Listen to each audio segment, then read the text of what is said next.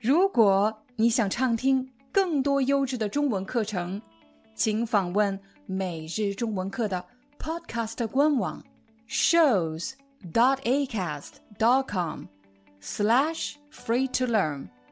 我们的付费会员通道为您提供无广告干扰的高质量收听体验，想听多少就听多少。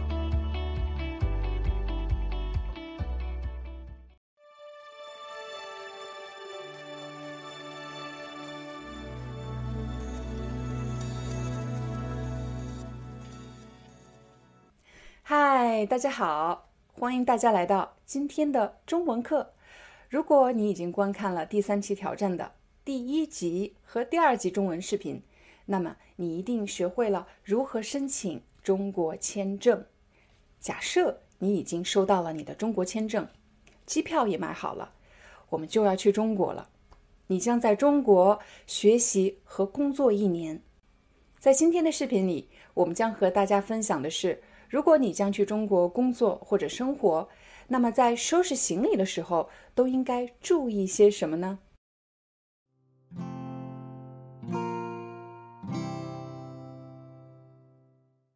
我不知道你想到的第一样东西是什么，有可能是现金或者药品。为了这个问题，我还专门采访了一位曾经去过中国的法国朋友，他告诉我的第一样东西是。电脑其实很好理解啊，很多人都要用自己的电脑工作和学习。这个电脑上有大量的文件，但其实不止这些文件是可以装在一个移动硬盘里面的。有的人可能想，我带着移动硬盘去中国就好了，到中国后买一个电脑啊，可以买一个新电脑。但他要提醒大家的是，在中国购买的电脑、电脑键盘。和你平时使用的电脑键盘是不一样的。什么是电脑键盘呢？大家可以在视频上方看到一张照片，这个东西就是电脑键盘。每个国家由于使用的语言不同，所以当地的电脑键盘和你所使用的电脑键盘也有很大的差异，而这些差异会给你的工作学习带来很多的不便。其实你是可以适应的，但是你需要一个适应期，大概需要一星期或者两个星期来适应这个键盘。所以，如果你知道的话，提前带上自己的电脑，就会避免很多不必要的麻烦。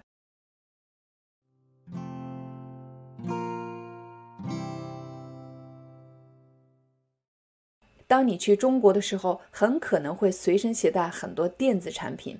但有一样东西一定不要忘了带，那就是电源转换器。这个东西就叫做电源转换器。为什么要携带电源转换器呢？我在这里给大家找到了两个电源插头，这两个东西就叫做电源插头。你可以注意到，这个黑色的其实是法国的电源插头，它是圆柱形的，圆柱形的。可是中国的电源插头呢？它是扁平的，它是扁平的。大家可以注意，它是扁平的。电源插头不一样，所以我们需要这个电源转换器。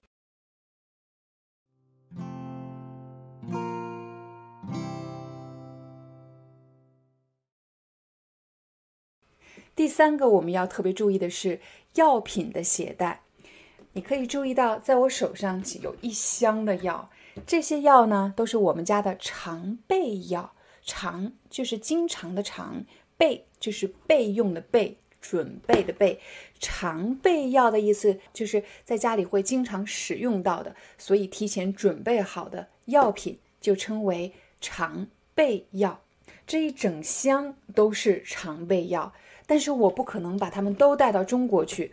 我会挑选两三样最常用的，比如我会携带退烧药和止痛药，也可以说止疼药。我会带退烧药和止疼药。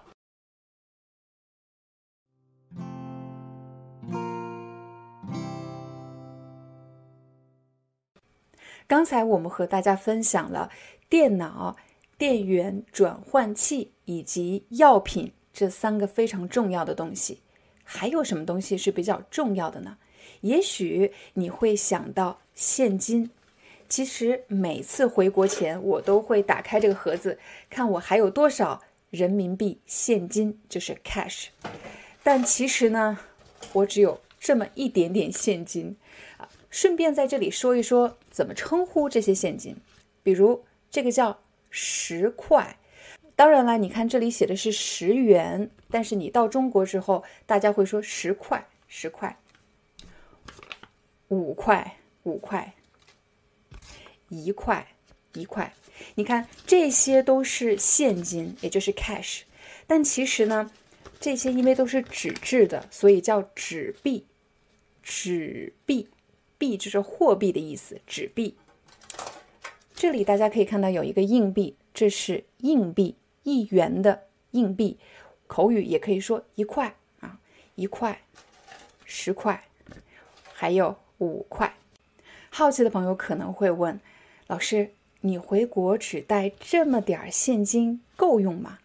我来给大家解释一下，为什么我只有这么一点儿现金。其实，在过去的十年中，中国人日常的支付方式已经发生了巨大的变化。我是二零一二年离离开中国的。二零一二年的时候，我还记得我的钱包里装着银行卡和大量的现金。但是现在你去中国，情况就完全不同了。毫不夸张地说，在中国生活其实很少用到银行卡和现金。这也就意味着，当你到达中国后，你要尽快申请一个手机号。为什么要申请手机号呢？因为必须要先有手机号，你才能去银行申请银行卡。有了手机号和银行卡这两样东西，你才能申请电子支付，比如微信支付和支付宝。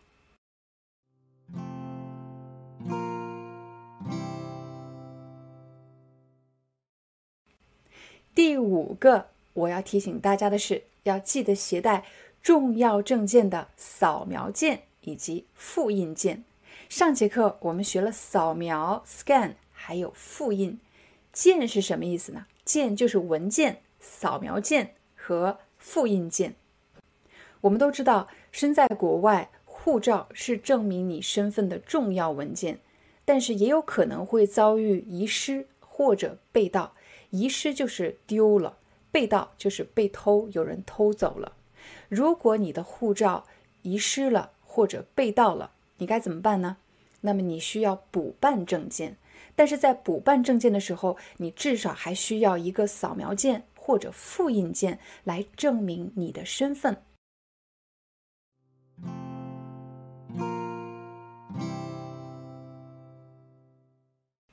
第六个，我们要提醒大家携带的是酒店地址。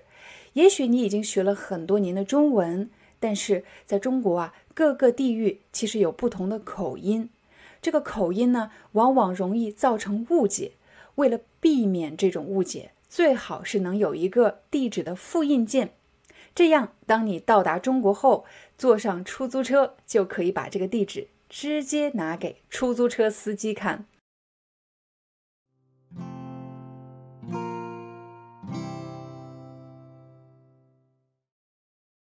说了这么多重要的东西，我们接下来要说一说什么东西不能带。其实，中国海关关于入境物品的管控条例和很多国家的海关都差不多。这里有几个词，我来帮大家解释一下。管控是什么意思？管就是管理，控就是控制，管控。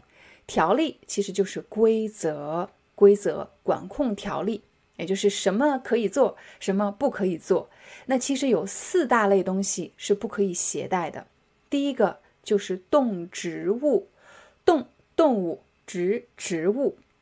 第二类种子，各种各样的种子，花的种子，蔬菜的种子，种子是不可以带入境的。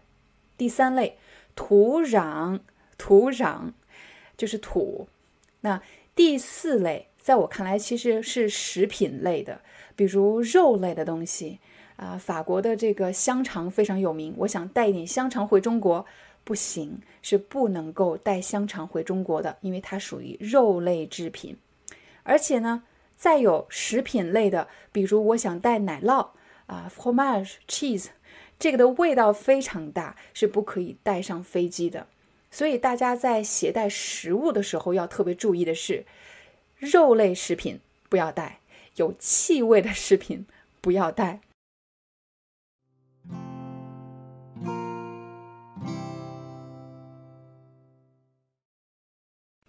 接下来我们和大家聊一聊不同行李的名称。假设我是去商店买行李箱或者买一个包，那么这种包其实就叫做。手提包，手提包，它是一个手提的包，手提包。那这一种呢？这一种，如果我去商店去买这样一个箱子的话，这种叫行李箱，行李箱，这是在商店里面。但是如果我到了机场要值机的时候，这个就叫做托运行李。托运行李什么意思呢？就是这个行李箱不跟着我上飞机，我不会带这么大个箱子上飞机，我是要托运的，它叫托运行李。那么我带着上飞机的行李呢？这个就叫我的手提行李，手提行李。所以在机场值机的时候，人们会把行李分成两大类：托运行李和手提行李。托运行李的限重取决于你所购买的航空公司对重量的限制，所以大家要特别注意。限重就是限制的重量，你最多可以带多重的行李？限重。比如我曾经购买的航空公司对行李的要求是：手提行李不可以超过八公斤，行李箱不可以超过二十三公斤。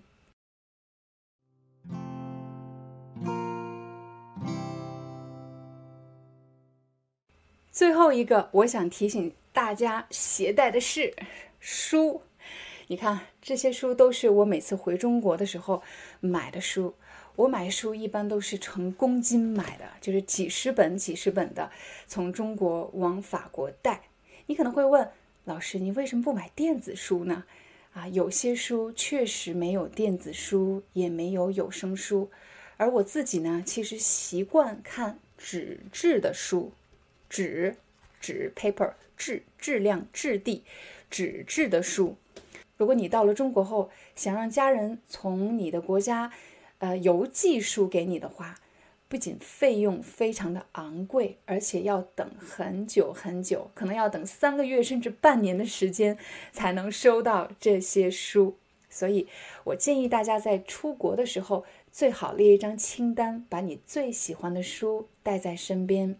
因为你刚到中国的时候，前几个月会特别的兴奋，有很多新鲜的事情等着你去发现，有很多新朋友等着你去认识。但是呢，当这个兴奋期过去以后，生活就会进入到一个比较平静的、比较平淡的状态。你会有很多时间需要独处，这时候手边有一本好书，你会觉得和自己相处也是一件很快乐的事情。好了，这就是我们今天的中文课，希望对大家有帮助。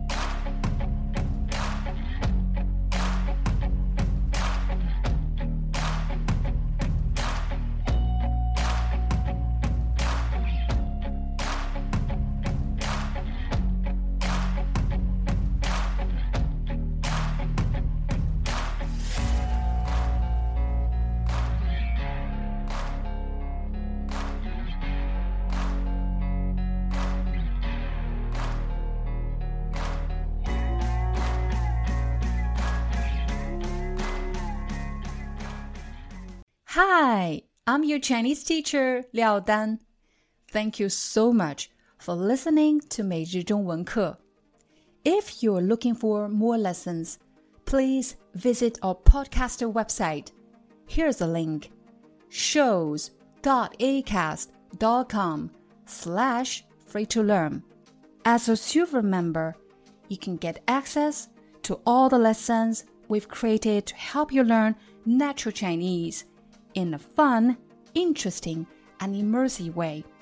Join us today. Enjoy your ad free listening. I'll see you in upcoming episode.